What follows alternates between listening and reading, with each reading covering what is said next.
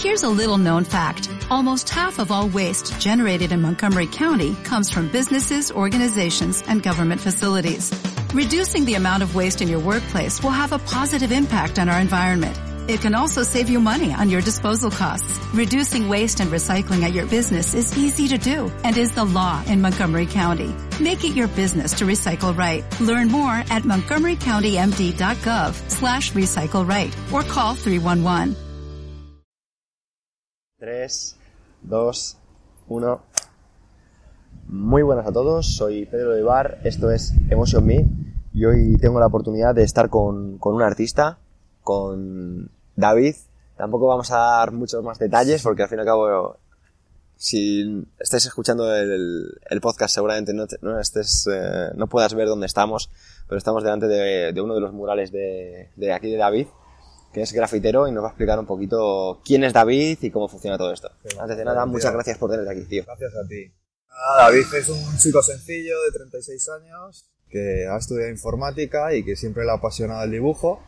Y desde muy pequeñito le han llamado mucho la atención los, los murales y, y empecé a pintar con 16 años graffiti y actualmente eh, me dedico profesionalmente al, al muralismo. Y para toda esta gente, tío, que estamos un poquito fuera del mundo underground, del mundo de la calle, del mundo de, las pinturas, ¿cómo comienza esto de- del grafitero, del graffiti? Pues yo la verdad es que siempre me había apasionado dibujar, siempre me había encantado y viajaba a menudo con mi madre en tren. Y siempre que viajaba hacia Madrid pasaba por Torrejón y la verdad es que me quedaba fascinado viendo desde el tren pues los diferentes dibujos que había, que tú veías en las vías y demás. Y la verdad es que siempre me pregunté quién se dedicaría a hacer eso y por qué, cuál era el, el significado.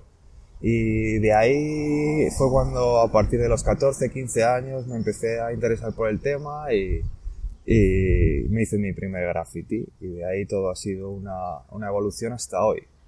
Porque, David, yo no sé mucho de graffiti, así que te iré, haciendo unas cuantas preguntas sobre, sobre este mundo. Y claro. Pero el graffiti que, con el que tú comenzaste, eh, supongo que será distinto ahora porque ahora se te ve como un grafitero profesional que empiezas y bueno, pues la gente eh, iremos poniendo durante el vídeo diversos eh, trabajos tuyos, Ajá. porque de hecho David tenemos suerte que entre otras cosas que comentaremos eh, más adelante nos ha hecho el mural de CrossFit Me, el famoso mural de los leones Mm. y algún otro. Y, y bueno, de aquí decir que vamos, estamos maravillados por el trabajo porque es, es una locura. Gracias. En persona, de hecho, ga- gana mucho más. Y, pero supongo que también empezarías haciendo tus, tus trazas y tus nombres y, y todo eso. ¿Cómo, ¿Cómo va esto, tío? Sí, yo técnicamente lo que hago ahora eh, no es graffiti, porque en principio si es legal no es graffiti, el graffiti es ilegal. El graffiti es una disciplina que surge en los años 70 en, en Harlem y al sur del Bronx, en Nueva York, y explota entre los jóvenes y es una nueva cultura. Realmente el graffiti es un subelemento entre una cultura mayor que es el hip hop. Hip hop engloba cuatro elementos, que es el rap, el DJing, el breakdance y el graffiti. Entonces es una disciplina y al final es todo un ambiente de, de competición y de ego trip. Entonces, al final eh, el graffiti es ilegal, se hace en la calle, es poner tu nombre, es como ser el centro de atención y es competición, sobre todo es competición, es una cultura competitiva en toda, eh, el hip hop en todos sus elementos es competición contra tu rival y hacerlo mejor, más bonito, con más estilo. Entonces, claro, yo empecé en el mundo del graffiti, mis raíces son el graffiti, pero yo he ido evolucionando y, y, y ya realmente lo que hago no es graffiti, porque yo pinto de legal, hago murales elaborados, paso varios días pintando. Entonces yo ahora técnicamente hago muralismo, pero bueno, lejos de todas esas etiquetas, para mí todo esto siempre ha sido lo mismo, ha sido eh, llegar a mi trastero, coger unos sprays, hacer un boceto y salir a un muro y pelearme con él hasta que consigo el resultado que quiero. Brutal. David, macho, has mencionado un concepto que, que solo había escuchado de oídas, que es ego trip. Sí. Y me gustaría que hablaras un poquito de ese ego que tienen a veces, o parece que al menos desde fuera, que pueden tener los grafiteros de querer poner su nombre en un banco, en un mármol, en una pared, en una, en una vía del tren. ¿Cómo va eso, Sí. tío? Bueno, al final el ego trip, realmente el significado es que tú ser el centro de atención y que todo gire en torno a ti, toda la gente se fije en lo que tú haces, ¿no? Entonces al final la esencia de la cultura hip hop y de graffiti en particular es puro ego trip. De hecho, eh, por ejemplo, el tipo de, de, murales que hago yo, que siempre me han atraído mucho los, los personajes, los dibujos, el retrato, técnicamente eso no es graffiti, porque el graffiti al final es poner tu nombre, tu nombre una y otra vez y hacerlo de diferentes formas con diferentes estilos. Entonces, pues eso eh, es, graffiti es puro ego, es la reivindicación del individuo. Las raíces de todo esto, cuando nace esta cultura en, en Estados Unidos, nacen barrios oprimidos, gente, mucha pobreza.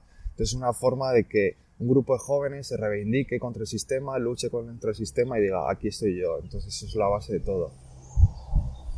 Y David, em, ¿cómo va esto, tío, del graffiti? ¿Qué tipos de graffiti hay? Porque, como tú dices, em, ahora mismo vemos a gente que pone su nombre y gente a lo mejor que le, va más eh, el arte, incluso que puedes ver como una, es una obra de arte en cuanto al dibujo, pero en la pared. Eso em, es un, tipo de graffiti, es porque son de distintos corrientes, unos es que son mejor reconocidos, otros están peor reconocidos. ¿Cómo va eso? Sí, bueno, al final lo que comentábamos antes, que eh, dentro de graffiti hay como diferentes estilos, al final pues eso están las firmas, que son conocidas como tags, los contornos, que son conocidos como throw ups, después tienes las piezas, que son murales más elaborados, y bueno, lo que hablábamos, que digamos que está un poco diversificado, el tema del muralismo al final es, es, es arte, es pintar en la, es pintar en la calle, entonces pues eso tienes diferentes técnicas y para mí lo bonito de haberme desmarcado un poco del graffiti, aunque mis raíces están ahí y siempre puedo pintar graffiti, ¿no? Pero lo, lo, lo, bonito de esto es abrirte a, a, experimentar, que para mí eso sí me parece una traba de graffiti porque es muy sectario, el mundo del graffiti es muy sectario, es en plan, eh, si no pones tu nombre no es graffiti, si utilizas cinta o pinceles no es graffiti, si utilizas... Y ese dogma tan arraigado en la gente para mí me resulta una limitación. Por el hecho de que yo sí he estado muy ligado al dogma. He, conseguido romper las cadenas y hacer lo que me apetece sin prejuicios, sin, sin importarme lo que piensen los demás. Y yo creo que es una forma bonita de cara a, a evolucionar. Entonces eso sí me resulta muy interesante de, pues, si en un momento dado necesito usar una plantilla para poner una tipografía, como, como en el mural que estamos eh, aquí hoy, pues la uso sin ningún problema. Aunque la podría hacer a mano, pero mm, técnicamente va a ser mucho más fácil y menos laborioso si lo hago de esta forma. Entonces yo no tengo ya miedo a experimentar y, y, y al final realmente, si tú en cualquier disciplina de lo que hagas, haces lo que hace el resto de la gente, al final eres uno más y no evolucionas, te quedas estancado. Eh, o sea, yo creo que es bueno, es muy beneficioso hacer cosas diferentes, experimentar para desmarcarte y, seguir el camino que tú buscas realmente. Totalmente. Quiero volver al tema de, del ego del grafitero, porque casualmente, si estás viendo el, pod, eh, si lo estás escuchando tal vez no lo sepas, pero si lo estás viendo, verás ahora mismo la cara de David enorme en un mural y quiero preguntar a David por su ego y cómo esto de ponerte la cara, tío, en un, en un graffiti. Cuéntanos, cuéntanos. Sí, me lo han dicho, me lo ha dicho mucha gente, la verdad. Tiene muchas lecturas. Esto es un mural con un concepto con mucho trasfondo. Entonces, a ver, ¿cómo te puedo contar? Al final esto digamos que es una crítica a, a, la cultura selfie. Empezó como una crítica a la cultura selfie, ¿no? Que hoy vemos muchas cuentas en redes sociales, yo lo respeto, cada uno puede hacer lo que quiera, pero vemos muchas cuentas en redes sociales que no aportan absolutamente nada y es gente constantemente enseñando su cara, sacando la lengua. Entonces, yo siempre intenté enfocar, por ejemplo, Instagram, todo hacia el trabajo que hago. Es decir, de no mostrar mi, no mostrar el contenido, sino el contenido, que realmente yo creo que es lo valioso, lo que tú eres capaz de hacer. Entonces, eh, en mi Instagram nunca he mostrado una foto de mi cara. Y si la he mostrado, ha sido porque me la he pintado. De ahí el formato, la vuelta de tuerca, ¿no? Después también, pues este mural la verdad es que es muy interesante porque tiene muchas lecturas, eh, porque aparte también lo, eh, lo enfocamos también como una evolución, nuestra evolución artística. Este mural lo elaboré yo con, con un amiguete, con Edwards, él se hizo su, su retrato, un estilo más, más ilustración, yo me lo hice más eh, realista. Y, y, lo que buscamos eh, realmente fue eh, plasmar, ¿cómo explicarte?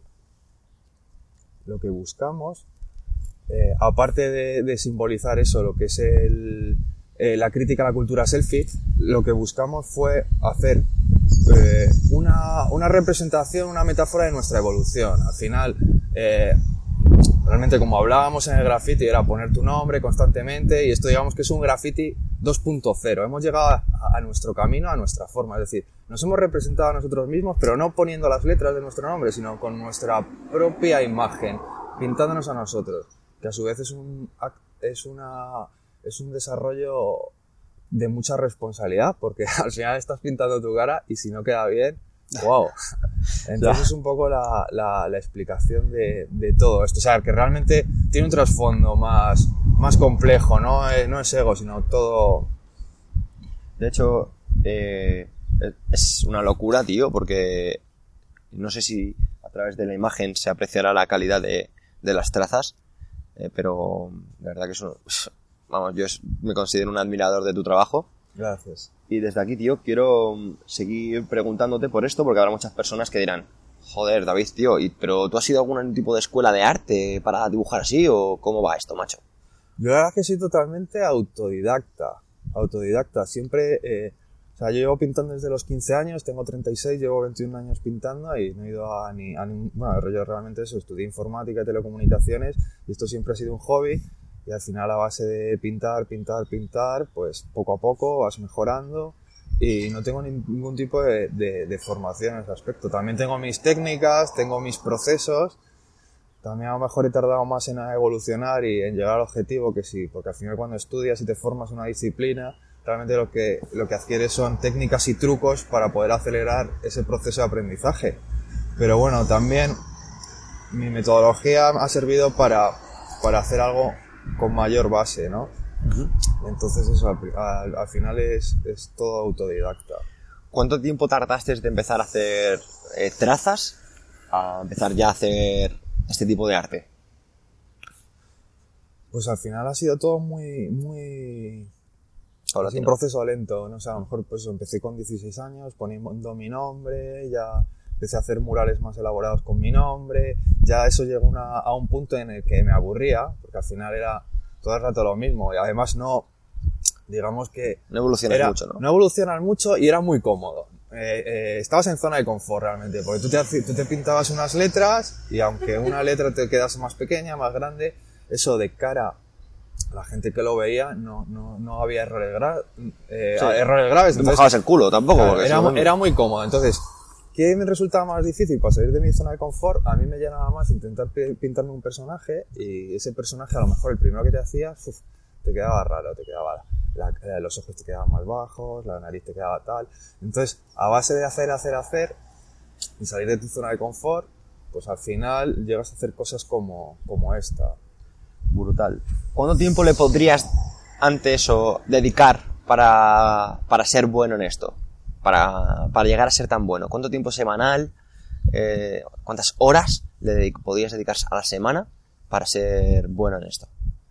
Pues yo creo que eso es, bueno, al final tienes que, en, como en todo, tienes que ser constante. Uh -huh. Y no sé, bueno, a lo mejor yo aprovechaba los fines de semana para pintar, porque al final tenía mis obligaciones durante, eh, durante semana e intentaba aprovechar eh, más, pues eso, sábados, domingos. De todas formas, yo creo que el tema del tiempo es irrelevante. Yo creo que lo importante es hacer algo que te gusta, algo que te apasiona. Entonces, que algo que te apasiona, al final, cuando tú lo estás haciendo, das el 100% de lo que tienes. Y eso hace que tú evoluciones. Yo creo que eso es la clave. Uh -huh. Está claro que si, eres, si no eres constante, vas a tardar más. Pero si tú le das el 100%, tardarás más, tardarás menos, pero vas a llegar. O sea, que no contabas las horas, ¿no? Simplemente te ponías y hasta sí, que te aburrías. Hasta que me salía.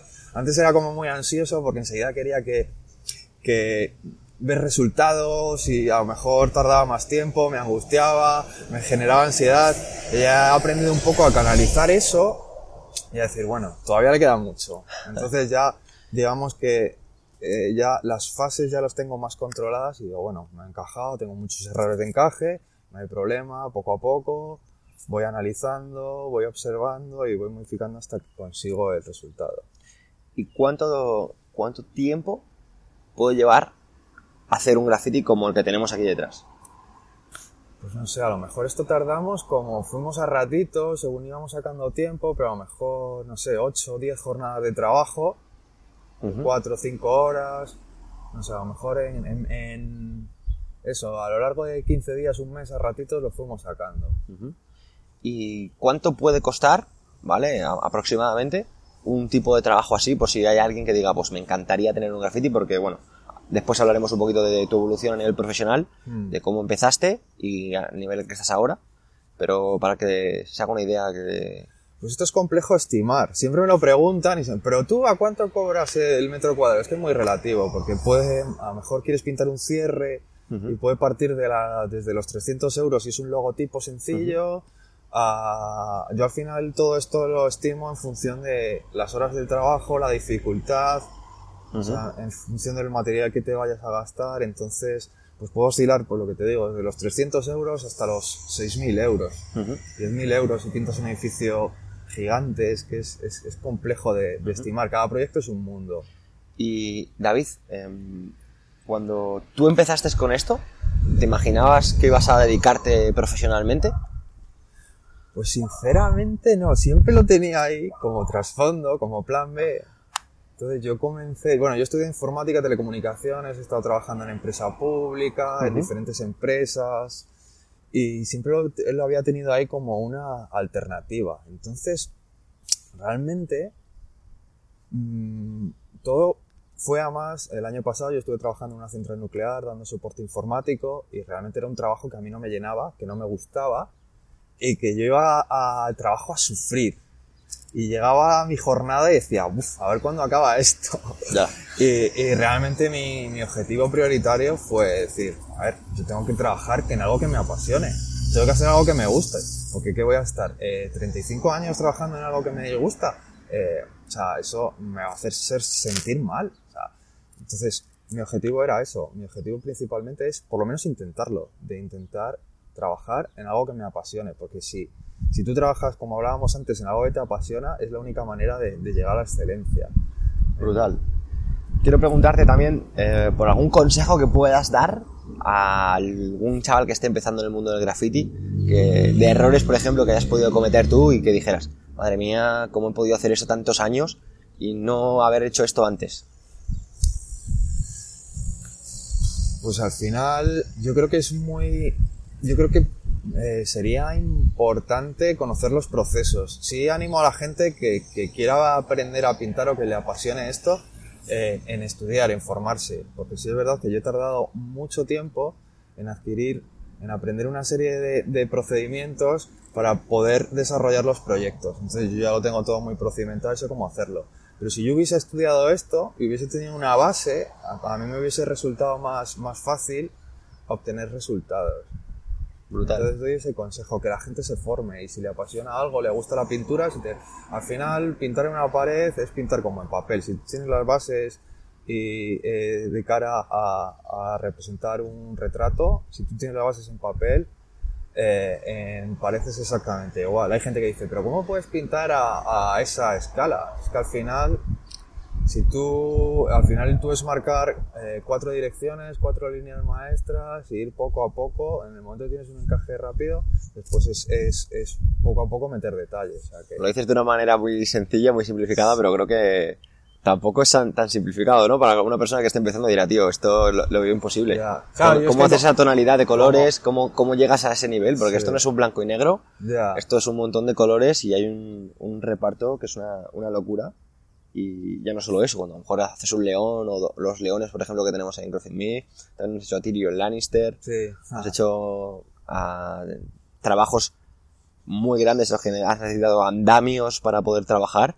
Y creo que lo está simplificando mucho, que yo lo, lo admiro, pero creo que es algo más, ¿no? Bueno, pero al final es eso, que tú, como ha sido una- un, un proceso tan lento en el que yo he ido asimilando las cosas de manera lenta y he ido aprendiendo las cosas de esa forma, yo tengo el sistema y el proceso muy claro, pues eso, de, tenerlo, de tener una base, claro, que tú ahora mismo lo ves y tú no tienes, tú no tienes relación con este mundo, lo ves y te sorprende y dices, madre mía, ¿cómo puede llegar a- a meter este detalle? Y al final es eso, que empiezas haciendo el detalle de manera simple y después vas encontrando métodos de, ah, pues a lo mejor si lo hago de esta forma puedo conseguir esta textura. Entonces, como que vas almacenando librerías de texturas de, ah, vale, pues si tengo que hacer la corteza de un árbol ya, ya sé cómo hacerlo. Si cojo una hoja, la rasgo así y, con ese filo voy haciendo, voy haciendo veladuras, utilizando eso como de plantilla, yo puedo hacer la, la rugosidad de la corteza de un árbol. Entonces, al final vas adquiriendo diferentes eh, técnicas que te, que te ayudan para ello. Ahora te quiero poner en un, un par de compromisos, David, porque sé que eh, para ti hablar, por ejemplo, de otros grafiteros tiene que ser complicado, pero ¿qué grafiteros admira David? Buah, hay gente buenísima en este ámbito. Hay gente buenísima. Hay, eh, a nivel nacional, hay eh, tres, tres artistas que me parecen increíbles, que son Belin, de Ujú. Jaén, de Linares, que tiene proyección internacional. Eh, a nivel con, su- un estilo propio está Okuda, que todos conocemos, que digamos que a nivel, a nivel de España es yo creo que la persona que más proyección internacional tiene, junto con Pantone y Sphere, que es un valenciano. Y bueno, principalmente Belin por el estilo realista, que a mí siempre me ha apasionado decir, ¿cómo puedes hacer algo que parece de verdad? Entonces Belin para mí siempre ha sido un, un referente. Y, y bueno, en otros ámbitos después está San, que tiene un estilo propio, Spock de Madrid, hay gente buenísima. Y a nivel na- internacional, bueno, siempre me han fascinado gente como McLean, colectivo McLean, eh, que tiene unos murales impresionantes también eh, eh, de este estilo.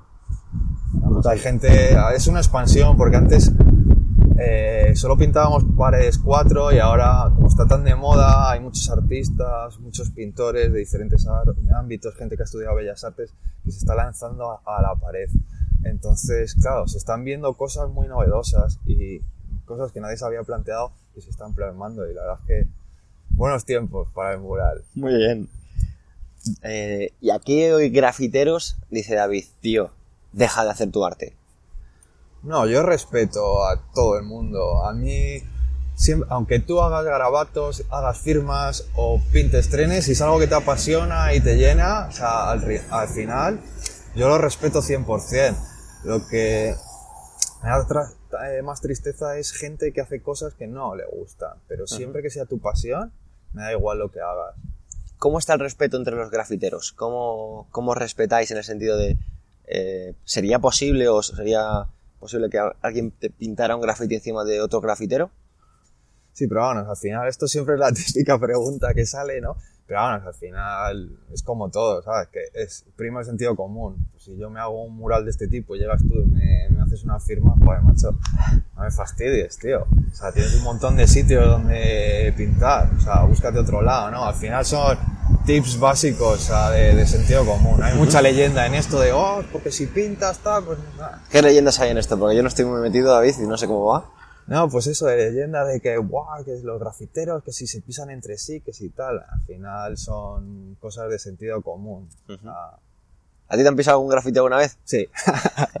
¿Te acuerdas? ¿Sabes quién es el que te lo ha pisado o no? sí, pero bueno, eh, o sea, después hay mucha, yo que sé, a lo mejor llega un niño y te pinta un garabato encima de una cara y después dices, joder, macho, me he hecho yo un dibujo aquí chulísimo, hay un montón de letras al lado, que a lo mejor me he hecho un mural colaborativo y, joder, parece que van a fastidiarte el retrato que... Entonces, bueno, yo ya he aprendido un poco a... Yo me hago mi mural, me echo mi foto, me registro mi vídeo y, oye, si me lo fastidian, pues... Al final esto, lo bonito del graffiti, eh, que no tiene otra, otra tendencia artística, es que, por ejemplo, un pintor pinta sus cuadros y los tiene en su casa. En un momento dado, pues si, si quiere mostrárselo al resto de la gente, si quiere mostrárselo a los demás, pues se hace una exposición en una galería y la gente va a verlo. Lo interesante del graffiti o del mural es que esto no está abierto o no lo ve o no se interesa por ello gente del mundo del arte, sino que yo me hago este mural aquí y tu abuela que va a hacer la compra a la carnicería pasa por aquí y dice, anda, ¿y esto? Y mira, lo han hecho al revés, se han equivocado. O sea, es como que, que es tú puedes transmitir un mensaje o desarrollar una idea para mostrárselo a los demás. Y eso es muy bonito, pero también es, es- está expuesto a que eh, la obra se deteriore. Entonces eso es algo que he de contar con ello. David, de, hecho, de cara, por ejemplo, lo que estás diciendo, ¿no? A, a la promoción, no es lo mismo una- un artista que tiene una exposición y que puede ir a una galería que en vuestro caso, ¿no? Vosotros trabajáis con profesionales, por ejemplo, de, cara- de grabación, con editores, o por ejemplo conocemos a, a ti que te hace los vídeos es Víctor Ilián, Sí. que es un profesional brutal, Sí, máquina. y, y eso es lo que te da a ti publicidad, ¿no? De cara a que te lleguen otros trabajos y al fin y al cabo eh, hayas podido llegar donde estás y seas una persona que ahora mismo pues eh, haya dejado o haya aparcado su trabajo de informático a, a cosas puntuales, como por ejemplo contratos como el que tienes con nosotros, que tenemos, eh, yo te he hecho, yo te pido mi página web, creo la que estoy encantado, ahora te he pedido la que renueves la de CrossFit Me, nos has creado también un sistema nuevo de reservas con, con tu equipo, o con el equipo con el que estás trabajando, y, y quiero decir, pero mm, como que la promoción y todo el tema este dentro del graffiti es como súper importante, ¿no? Para poder seguir creciendo. Porque si no, los ayuntamientos o, o entidades públicas, empresas, no te, no, no te pueden conocer. Claro, está claro que el marketing es, es muy importante. Entonces, claro, yo siempre me he preocupado mucho de si tú haces un mural, por ejemplo, estas características, y enseñas la foto y la ven cuatro personas, pues siempre intentar buscar la mayor difusión posible. Entonces, hay que adaptarse un poco a los medios. Al final, la tendencia ahora, pues es, tenemos la oportunidad de, de, de elaborar vídeos y mostrárselo a los demás. Es mucho más eh, impactante. Y bueno, al final, pues yo intento adaptarme a esas tendencias. Además que también, por ejemplo, el tema del vídeo es muy creativo y la verdad es que a mí me parece una maravilla, porque yo siempre que hacemos algún vídeo con Víctor, su Ujú. máquina, me encanta ver todo el proceso de desarrollo, ver cómo surgen las ideas o cómo plantea de, oh, pues podríamos hacer esto después el, todo el tema de la edición, de cómo montas, de cómo estructuras. La verdad es que me parece muy, muy interesante. Entonces, bueno, yo creo que siempre procuro hacer, eh, mostrar mis trabajos en formato vídeo para darle mayor difusión. Nada, de hecho, animo a las personas de, que estén escuchando esto, que lo estén viendo, eh, que busquen trabajo de David. De hecho, dejaremos en la web y dejaremos eh, la web de David y, y vídeos de Víctor para que echéis un vistazo. Y ahora quiero preguntarte por otra parte de esto que no me has hablado, pero creo que tienes una afición un poco curiosa, que es lo de las pegatas. Ah, las pegatinas. Las sí. pe- y es que como que te vas alrededor de- del mundo, te vas alrededor Sí. de España y hay cangrejitos. Sí, sí, sí. ¿Cómo va eso? Pues nada, yo tengo un icono, desde que tenía 15 años, toda la gente iba poniendo su nombre por las paredes y tal. Eh, a mí me resultó, no inventé nada, ¿no? Porque esto ya está inventado, pero me resultó muy interesante lo del tema de, en vez de representarte a ti con unas letras, con tu nombre, sino representarse con un icono, como que era algo entre un tumulto de letras y de nombres, a lo mejor pues meter un dibujo era mucho más, ya- mucho más llamativo. Entonces, pues yo generé un icono que es un cangrejo, y la gente siempre me dice, ah, pero un cangrejo, ¿por qué? ¿Eres cáncer? Digo, no, no, no tiene nada que ver con el, con el zodiaco. Yo tengo el problema de que me pongo muy rojo, soy muy vergonzoso, aunque parece que soy extrovertido, pero ¡bum! me suben los colores. Entonces un Sí, poco... de hecho, el te, me que- sorprende porque yo conozco a David, es atleta de CrossFit Me, y es un chaval bastante, bastante discreto, y que esté aquí, pues lo, lo aprecio muchísimo. Sí, y, y bueno, pues todo el cangrejo viene ahí. Entonces, para mí, lo del tema de las pegatinas es una, es una cultura muy interesante. La verdad es que a mí me fascina. eh, y es el hecho de, pues, de hacer tus diseños tranquilamente en formato digital, prepararte tus, tus pegatinas y, y me gusta cuando viajo por ahí, pues poner pegatinas. Y es muy curioso porque es una subcultura que nació como en los años 80, una cosa así, y viene todo, pues eso, del fenómeno de la propaganda, eh, el punk, el skate, todo el tema de la cultura de las pegatinas y tal. Y ha evolucionado muchísimo hoy en día con el tema de internet y las imprentas digitales, todo el mundo se hace sus pegatinas y de hecho viajas a un montón de ciudades y ves pegatinas de todos los lados. Entonces es curioso porque a mí me conecta con el mundo del graffiti, con esto de, de poner tu firma y tal. Y joder, la verdad es que he conocido a muchísima gente. Recientemente en Madrid hubo un festival de gente que se dedica a hacer pegatinas, a poner pegatinas. Y hubo un, un festival que se llama Stigma, que lo hicieron en, eh, en Madrid, y tuve la oportunidad de conocer a mucha gente que solo conocía a través de, la, de sus pegatinas. Increíble. Hicimos intercambio y, y, y puse muchas caras.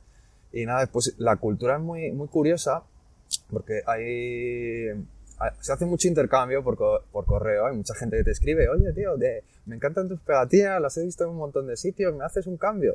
Entonces, por, por correo postal, pues yo le mando un pack con mis pegatinas y él me envía el suyo. Bueno. Y después, a lo mejor, si viajo, he estado en sitios, yo qué sé, como, como Tailandia, Vietnam, en Nicaragua, y yo me llevo mis pegatinas, a lo mejor me llevo y hago combos con pegatinas de, de otros amigos que me han enviado, subo las fotos, se mueven en redes sociales, y es muy, es muy gracioso, ¿verdad? Qué Que tengo un montón de anécdotas de, pues de gente, pues eso, que ha estado a lo mejor en Vietnam, "Joder, he estado en Vietnam y he estado en, en tal ciudad y me he encontrado pegatinas tuyas, tal.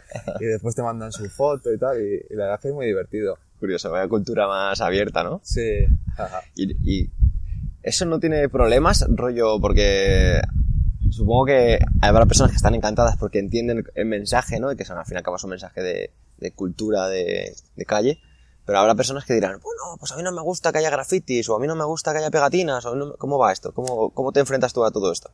Bueno, yo ya te digo que a nivel de lo que hago entra todo dentro de las reglas, me hago mis murales, pido mis permisos y, y bueno, yo entiendo que a la gente le pueda molestar pues que haya gente que pinte en un banco o, haga pintadas por ahí, es Ujú. totalmente de sentido común. Yo ya no tengo el mismo pensamiento evolucionado.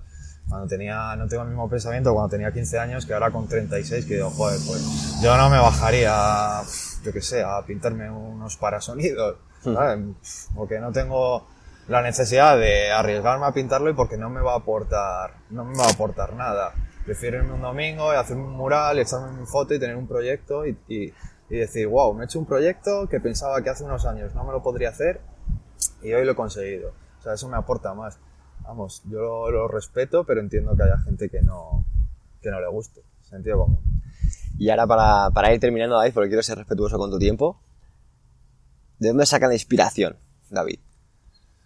Pues yo la verdad es que al final cuando te apasiona algo yo estoy constantemente pensando y cualquier idea, cualquier foto o cualquier cosa siempre me la llevo a ese campo. O sea, ya a lo mejor voy, no sé, estoy navegando por internet y veo una fotografía súper potente de alguna perspectiva o de algún personaje o algo y, y, y siempre estoy viendo la manera de cómo llevarlo para, para representarle una pared. O sea, ya es algo automático. Entonces, mi metodología suele ser pintar de, fotografía, yo me hago mis collages y ahora en el nivel que estoy es más que preocuparme por la técnica, que ya la tengo dominada, mi objetivo es contar historias o desarrollar una idea con un trasfondo, con unos códigos ocultos que la gente tenga que mirarlo y decir, ah, pues esto a lo mejor significa esto. Entonces yo constantemente cualquier referencia que veo en cualquier ámbito, en cine, en televisión, en yo que sé, a lo mejor veo una frase que me impacta y busco la manera de cómo representaría esto en una pared. Entonces ese es, digamos que es un poco mi, mi proceso, cómo trabajo. Brutal, pues de aquí simplemente agradecerte todo este tiempo, todo este rato, la ti. cantidad de cosas que nos has enseñado hoy, del aprendizaje de, de la cultura de- del graffiti, de la cultura de, de, de los sprays. Ajá. Y, nada, no sé si quieres dejar algún mensaje, si pudieras dejar que la- si pudieras hacer que la gente se quedara con un mensaje de todo lo que quieres transmitir, ¿qué mensaje o qué concepto sería? Pues que si tienes una pasión, si hay, cualquiera que sea, cualquier pasión, si tienes una pasión, desarrollala, céntrate en ella, no lo dejes para más adelante, no la descartes, porque puede que esa pasión tal vez en un futuro se pueda convertir en, en, tu profesión. Entonces, no te quedes con las ganas, porque es posible que a lo mejor un día que estés postrado en una cama a punto de morir digas, ¿y si yo hubiese hecho esto? ¿Y si yo hubiese hecho lo otro? Entonces yo he tenido esa reflexión y he dicho, no, o sea, lo voy a hacer, que me sale mal o no consigo trabajar de esto, bueno, no pasa nada, o sea, pero lo voy a intentar, que intenten las cosas y que desarrollen su pasión, yo es el consejo que, que doy. Yo creo que el mejor consejo posible para cerrar esto, tío. Muchas gracias. A ti, Pedro.